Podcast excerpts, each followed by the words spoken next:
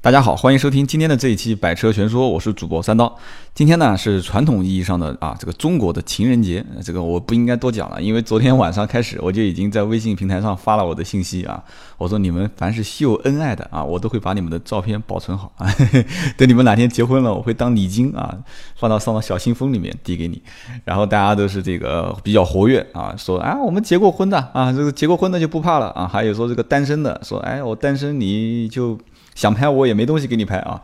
那么今天呢，这个情人节这一期呢，我说实话，本来之前录好一期准备播的，后来想了想呢，不是很应景，所以今天这一期呢，我就干脆录一期稍微应景一点的啊。我们通过这个情人节啊，跟大家来聊一聊这个关于啊 4S 店里面的节日的促销优惠啊。就像很多人讲了说啊，刀哥这么多天了，你一直没有就单独列一个话题出来聊天啊，都是在回答网友的提问，说能不能这个回答网友提问的环节放在啊以后节目的最后。其实这个呢也行啊，这个节目本身就是粗制滥造嘛，胡胡说八道无所谓的啊，放在接最后也行，前面也行啊，单独说也行啊，不单独说，哪怕不说也行，这都无所谓。因为呢，最近呃，实话实讲，耗在这个微信上的时间也是越来越多，就像我当年玩游戏一样的啊，最早玩这个啊，就叫叫 War War Game 是吧？就是那个叫魔兽争霸啊，后来也是。啊，连键盘啊、设备啊啊，就差把这个电脑给换了 啊！当时也是打得非常入迷啊。后来还进了这个业余的所谓的这个校电子竞技社的团队啊。后来发现这个投入的时间越多啊，产出的东西就越觉得人变得空虚啊，和和这个啊就不讲这些大道理了啊。反正最后就是把该扔的就扔了啊，最后又回归到平常的生活当中。然后后来呢，慢慢的又开始玩微博啊，也是的啊，玩得很痴迷啊，白天刷，晚上刷。后来发现，哎，这个也是。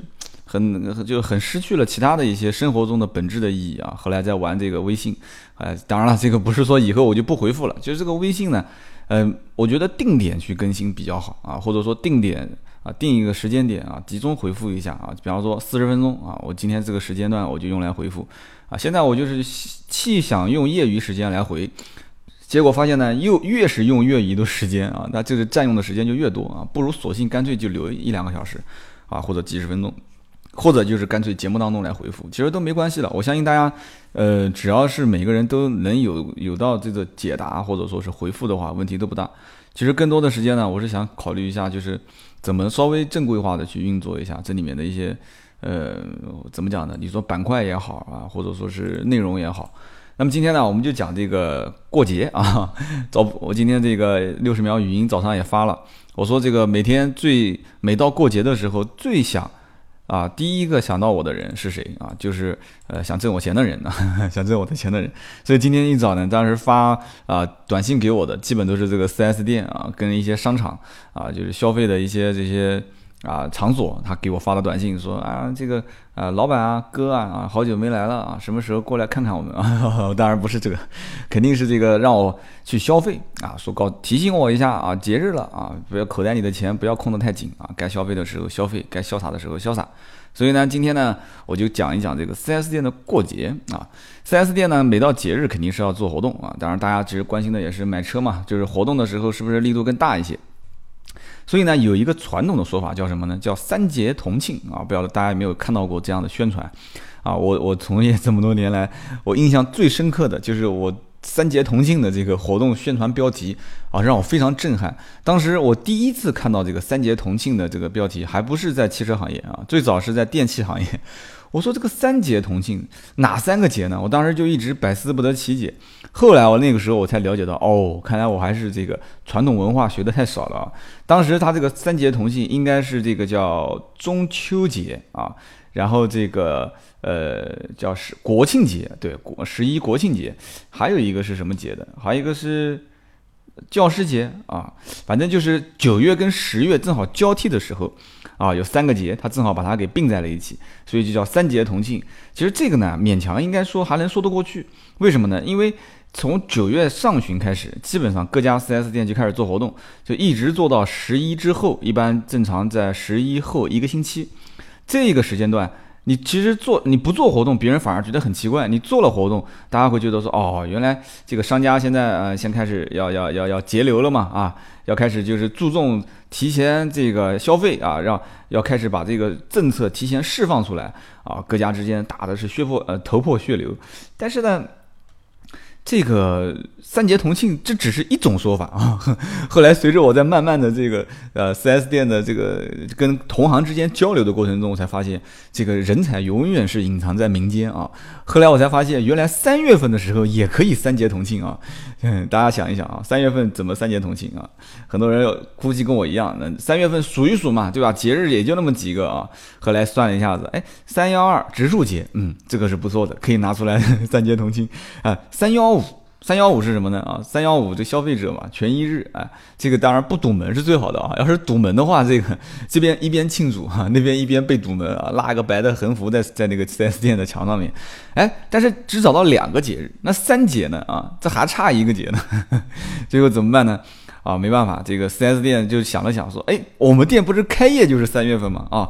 店庆啊，三月份店庆啊，店庆日啊，所以店庆加三幺二植树节，再加这个三幺五消费者权益日，这不就三节同庆了吗？对吧？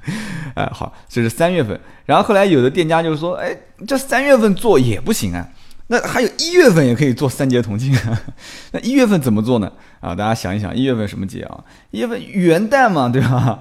元旦啊，然后还有呢，圣诞节嘛，十二月份是圣诞节嘛？哎，圣诞节、元旦，那。那还有什么呢？还有什么？再想想看啊！再想想看啊！如果说这个店当时是，比方说是正好也是一月份建店的话，那最好了，就周年店庆啊。如果不是一月份的话，那也没关系嘛，跨年店庆嘛，对吧？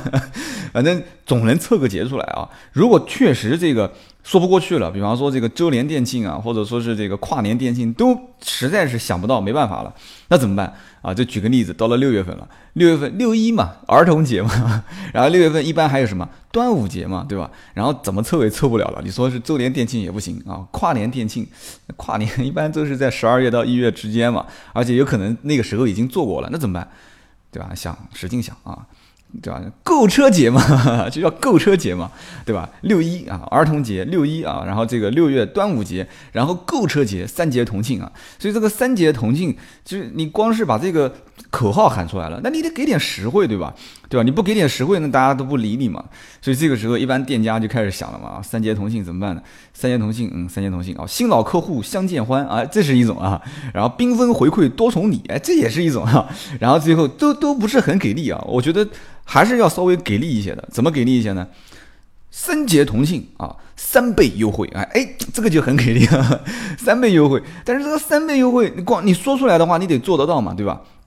你按我们传统意义上讲，三倍优惠是怎么三倍呢？比方说啊，这个平时让一万，那你今天就要让三万，对吧？你平时让一千，你今天就要让三千啊。这个，但是这个永远这个只是美好的幻想。从我从业这么多年来讲啊，凡是遇到节日，你想大幅度跳水，说节日的时候降价，这个基本上是天方夜谭啊。为什么是天方夜谭呢？你回过头来想一想，如果你是老板的话啊啊，然后再换位思考一下，现在你是客户，你你觉得在九月初我卖车的时候。呃，我跟客户去讲，我说啊，你可以不用等到十一，然后再来买啦。你现在买的价格已经非常优惠了，然后客户就非常不相信啊。然后你再跟他用各种话术，然后跟他去 啊啊哼哼哼哼啊啊的啊，最后终于把单子签掉了。签了订单有一个问题点啊，有的是提现货，就是现在有车立马刷卡的，还有一部分是没有提现货，是订车的。这一部分客户他可以选择十一之前提。也可以选择十一之后提啊，当然大部分这个 4S 店是肯定想让你十一之前把车提走，但是如果说他就是要十一之后提的话，我请问你敢在十一的时候降价吗？如果你是老板的话啊，至少我从业的这么多年，我见过的这么多老板，没有哪个老板说傻到在十一的时候突然大降价的，除非是遇到了什么样的情况，就是这个车非常非常畅销。一个月就是单单一车型能卖上百台啊，几百台甚至大几百台。那这样的一款车型的话，那它那它可能会就是在不停的循环订单当中啊，有一部分流失，有一部分进来，有一部分流失，有一部分进来啊。他为了增加突破点啊，到了这个节日，哗一下签了很多订单进来。然后之前如果有一部分退单的，没关系，你要退我给你退，你要改价格我也给你改价格。如果遇到这样的话。啊，那我只能说前面已经把车提走的客户，那是那是亏了。但是绝大多数 4S 店，就是目前几十台、几十台这种销量的车型，一般不会做这种事情啊。这种事情是啊，叫杀敌一千，自损八百，就我觉得意义都不大。所以呢，最近也有很多人在这个微信平台上问我啊，说。呃，我现在买车划不划算啊？我当时就给了回复，我说这个天气越热。这个优惠幅度啊，或者不讲优惠幅度吧，就是 4S 店做的活动力度越大，越想让你多去他那里看一看啊，去试驾试驾啊，去聊一聊，喝喝茶啊，去摸一摸车，感受感受。所以说这个时候啊，你你我们前面话题讲的什么三节同性啊，这有点点开玩笑的这个性质在里面，就是你别管他给你的幅度多大啊，他是所谓的三倍啊，比方说今天我给你三倍优惠，其实去了你就知道了，他这个所谓的三倍优惠不是说。啊，你平时让一万，今天给你让三万现金啊，不是这么回事。三倍优惠肯定是降啊，我只是猜测啊。当然了，其实啊讲是猜测，也是打双引号的啊，大家心里面都懂嘛。平时比方说让一万，他那个时候肯定是，比方说是一万的保养加一万的装潢加一万的啊叭叭叭叭叭什么东西啊，它三个东西加起来的实际总现金价值有可能是达到现金一万略多一点点。但是他绝不可能拿三万的现金出来啊！换做你是老板，你也不会这样操作。为什么？你这样操作，你怎么对得起前面买车的客户呢？啊，除了当年的某一个品牌，我们就不说了啊。在某一年的时候大降价，啊，降到什么程度呢？就是说他，而且甚至于他这个降价是无理由降价，就根本就已经已经赤裸裸的不找任何这个什么三节同庆了啊，店庆了，跨年庆都不找了。直接就是上来就降啊，就像我们讲的男女同志见面就脱啊，这个太直接了嘛。你好歹你得聊聊天，这个里面我们经常经常讲叫消费者跟客户之间谈价格啊，这个啊讲的稍微那个一些，就是稍微含蓄一点啊。这个互相之间谈价格就像一杯茶，而不是像一杯水啊。如果说我倒一杯水给你，我们一眼就看到底了。其实这个就跟中国老百姓买东西喜欢还价一样的，它没有一种艺术的，或者不讲艺术吧，就是。没有一种就是很模糊的东西在里面啊，让你感觉就是有一点点吃点小便宜啊。中国人永远是喜欢这样子啊，就是喜欢占小便宜，但是不喜欢吃亏啊，或者说喜欢占小便宜，但是不喜欢买便宜货啊。这个反正这种类似的理论网上很多啊，我也不多说了，说了大家都觉得我嘴贫啊。当然我本身嘴就很贫。其实这个东西呢，讲白的了，就是促销优惠，眼睛还是擦亮一些，而且呢，永远没有最低价啊，永远只有更低价。车子永远都是往贬值的方向走啊，或者说是往低价的方向走。那除了某一些车型常年是保持饥饿营销啊啊，或者说常年保持什么啊不降价啊、加价啊、提不到货啊，或者是怎样怎样，其实这些东西呢没有办法。其实因为现在目前老百姓对品牌的认知度，我觉得还是比较窄啊，还是比较狭隘一些。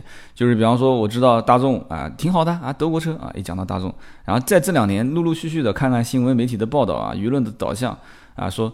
啊，大众啊啊，现在这两年也也也不老实了啊，啊一直在减配啊，一直在怎么样怎么样。然后完了之后说到日系车啊啊日本车我不买啊韩国车韩国车我不买啊然后说国产车啊我支持国货哎但是这个国产车啊啊就开始找一堆理由啊完了之后这两年其实我在节目当中啊不对没有这两年啊我我的节目是今年二月份才开开开始开播啊我从二月份开始开播啊很多人已经开始把节目当中啊我所说的一些话我所说的一些车型开始分类了啊之前我也提到过最近呢也是。啊，包括我说马自达呃那一期，好像啊不是马自达，就是回答微信提问啊那一期啊马自达呃包括这个卡罗拉，包括这个雷凌啊，是不是雷凌啊？好记不得了啊，我随口说了一句，我说其实这种比较呢，我倒是觉得呃不太合适啊。比方说，我觉得三厢车跟两厢车在一起比，你首先自己到底是喜欢三厢还是两厢？我觉得你应该是有一个定数的，就是你的心里面有一个定数的，或者说你觉得三十万的车和三十多万的车比，那还是比较合适合适的。但有些人就是三十万的车突然跟一个十来万的车去比，那这个呢，我就当时开个玩笑，我就说这个 奥拓跟奥迪去比的听众他也有，对吧？他也是。怎么讲呢？可能也是半开玩笑的跟我在讲，那我就半开玩笑的跟你们去去交流嘛，对吧？这个节目本身的娱乐性就比较强，哎，大家听了后来就有意见了，说啊，你这个怎么这个马自达难道不好吗？啊，就把它当成奥拓了是吧？啊，那你这个这个这个这个卡罗拉跟这个雷凌就跟奥迪的档次一样吗？啊啊，不是这么回事啊，真的不是这么回事，随口说说而已。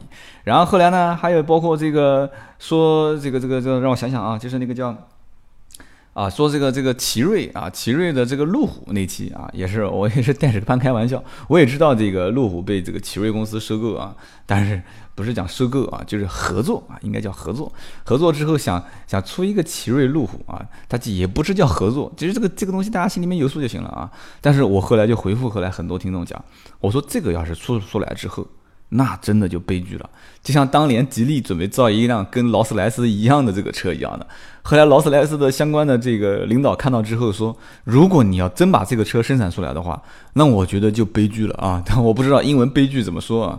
然后完了之后，吉利的老总也是很很很尴尬，说啊这个。我们再考虑考虑，我们再考虑考虑。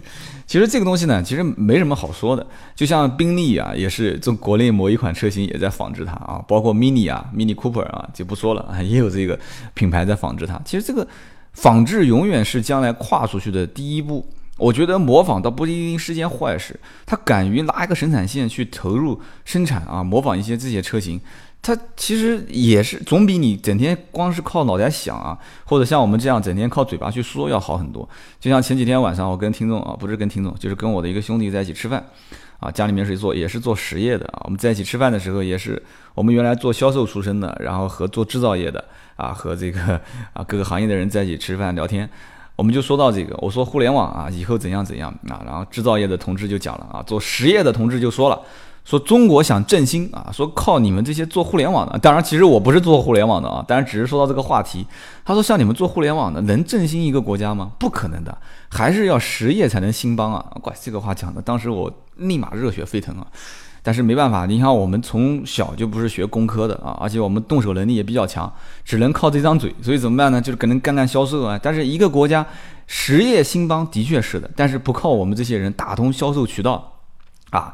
不把这个路子给铺出来啊，再好的产品它没有人用啊，啊，开玩笑。所以那次我们在吃饭的时候，我没有延伸这些话题啊。今天反正这个节目是我个人的，所以我就随便说了啊。这个你还是得靠销售这张嘴皮子把它推销出去啊。当然了，很好的产品它可能不需要去推销，但是呢，像目前来讲，国内很多车型啊，其实慢慢的还是走出了模仿的这个阶段啊。虽然说有人讲说啊，还是有点像啊啊，就是比方说国内现在很热销的一些车，还是有点像什么车，还是有点像什么车，但是已经是还是有一点像了，而不是说哇山寨纯粹就是山寨啊，已经从纯粹山寨啊到还是有点像啊，到以后完全不像，再到以后被人模仿啊，到以后被人模仿又无法超越，这个挺好的。其实我觉得能看到这一步，就像今天这个。七夕情人节一样的啊，这个话题又扯远了。我是想到哪边说到哪边啊。这个其实不管是超越啊，还是模仿。就是你们现在可能听我节目的啊，两个小对象晚上已经吃完饭了啊，回到家之后啊，也可能是各自回家啊，也可能两个人就依偎在一起听我这期节目。那么我们就假使说两个人现在还没有领证结婚啊，你想一想，其实两个人在一起也是非常随机性的啊，真的是非常随机性的。就是你们当时的这一次相遇啊，有可能讲说，哎，有人说刀哥你说的不对啊，我们从小学、初中啊、高中一直到大学，我们都是青梅竹马啊，也有可能。但是你想一想啊，你难道当时上这所小学的时候，你就铁定的就上这所小学吗？你再问问你身边的这个姑娘啊，当年上这个小学，她一定会上这所小学吗？也是各种原因的机缘巧合，你们俩才分到一个小学，而且在了一个小学之后，你们俩是不是在一个班呢？如果是在一个班啊，同桌又是同窗啊，又是青梅竹马啊，那这个就很般配了 啊。那么这种情况下也很也是巧中之巧啊，对不对？那就更不谈其他的一些情况了啊，就比方说偶遇啊啊，比方说这个就像以前的什么笔友啊啊网友啊这种，然后慢慢慢慢走到一起了啊，或者是同事啊啊，当然我不建议这种办公室恋情啊，或者说是啊朋友的介绍啊，永远它都是一种机缘巧合。其实跟我们现在选车的方式也很像啊，我一直在讲选车就跟就是中国人就不是讲中国人啊，所有的人选车就跟将军选马是一样的。啊，它也有一种灵性，就是你看看看看看看看，叮啊，这辆车突然看到一眼之后，就食之无味，夜不能寐啊。这个当年我屌丝说车那一期也讲过这个问题点。这个食之无味，夜不能寐的感觉，其实每个人自己心中他总归是有的，而且他看到什么东西，他总归会有这种想法，对吧？我们就讲车这一块啊，就是讲远了。然后包括你再看看身边的这个男男男生啊，或者说你再看看男生看看身边的这个女生啊，当然我今天不是说想拆散一对是一对啊，就是说。不但现在是随机的，其实将来它还是随机的。为什么呢？因为就像我们讲中国人制造产品一样的，就像现在这个车辆一样的，它一直被模仿，是否被超越啊？我们在模仿别人，别人在模仿我。每个人心中，如果你的身边这个人是你的初恋，那我就不说了。如果他不是初恋的话，你想想看，他身上是不是你在跟他走到一起的时候，也有当年某一个人的影子。哎，这个可能啊，这个对不起啊，今天我说的说的有点远了啊。如果说你你你今天是过节，要不这样子，你听到这里，你把节目就给掐了，你换下一期接接接着听，这期你就不要听了。但是你要接着往下讲，我忍不住啊，没办法啊，是不是有点影子啊？如果说真的是有那么一点影子，这个跟选车不也是一样吗？其实你看的第一辆看中的车，后来听过周围的朋友讲说，哎呀，这个不行，油耗高啊，然后那个说保养费用贵，然后又怎么样的，然后就是说，那算了吧，那我要不不考虑了。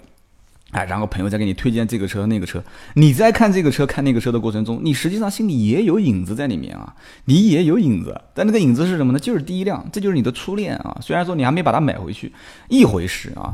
所以说往后走的这种路线可能性，就是我们讲啊，今天小男孩、小女生啊，小男生、小女生在一起，他也有一定的变数。那么最后怎么会走在一起去的呢？其实很简单，其实这里面就是最后的最后啊，这个哎，怎么像？这有点像什么歌的歌词是吧？最后的最后，就是你决定刷卡的那一刹那啊，就是你们领证啊，或者走进婚姻殿堂那一刹那。其实这个也是很大的一个随机性啊，就像你买车一样的，就是说，哎，你难道我我说句好玩的话，你真的是难道因为你所有的事情都想明白了，你才把卡一刷把车买了吗？应该不是啊，很多人都不是，包括我在内，而是说真正到了一个时间点。就是说我我觉得应该买了，不能再不买了啊！就是说，比方说，我突然觉得我我下一个下个星期我要出去旅旅游啊，我想不行，我一定要买了。这个点的触发，才能让你。啪！突然之间，就是心中的很多东西就开始结合到一起了。说，我还是要买，还是要买，我要去把这个车买回来啊！什么车？什么车？什么车？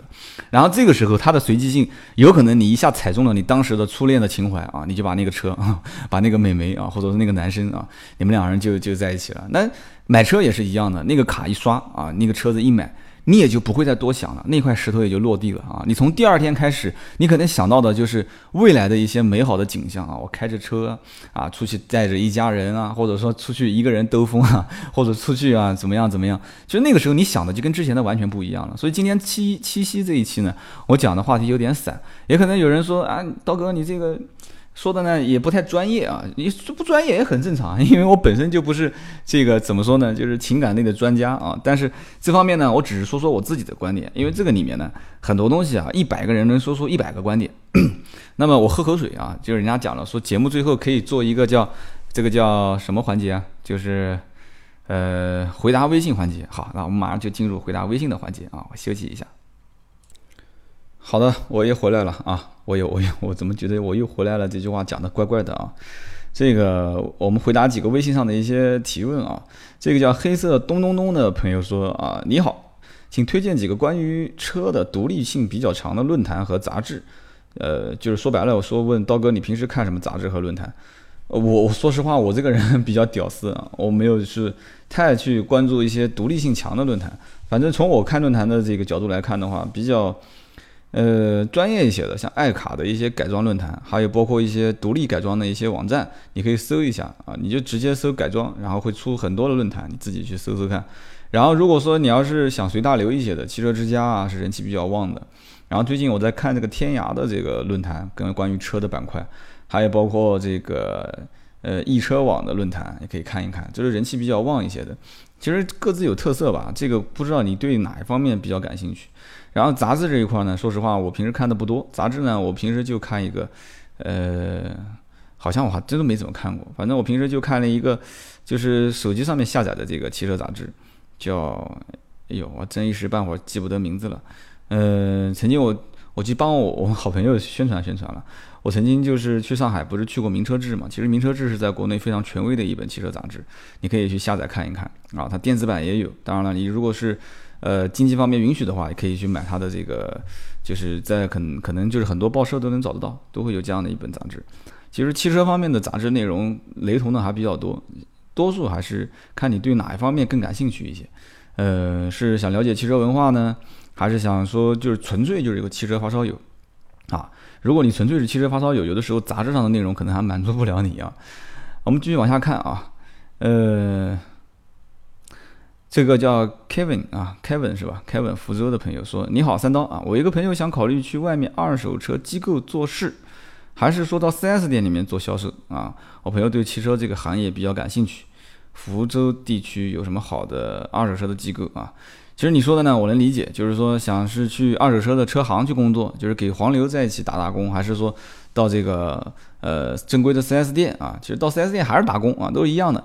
这个里面呢，我给的建议是什么呢？如果说你的朋友是因为觉得好像这两年汽车行业挣点钱啊，或者说呃觉得比较体面啊，那么去做这个事情的话，我劝就是趁早不要到这个行业里面来了啊，因为这个里面呢。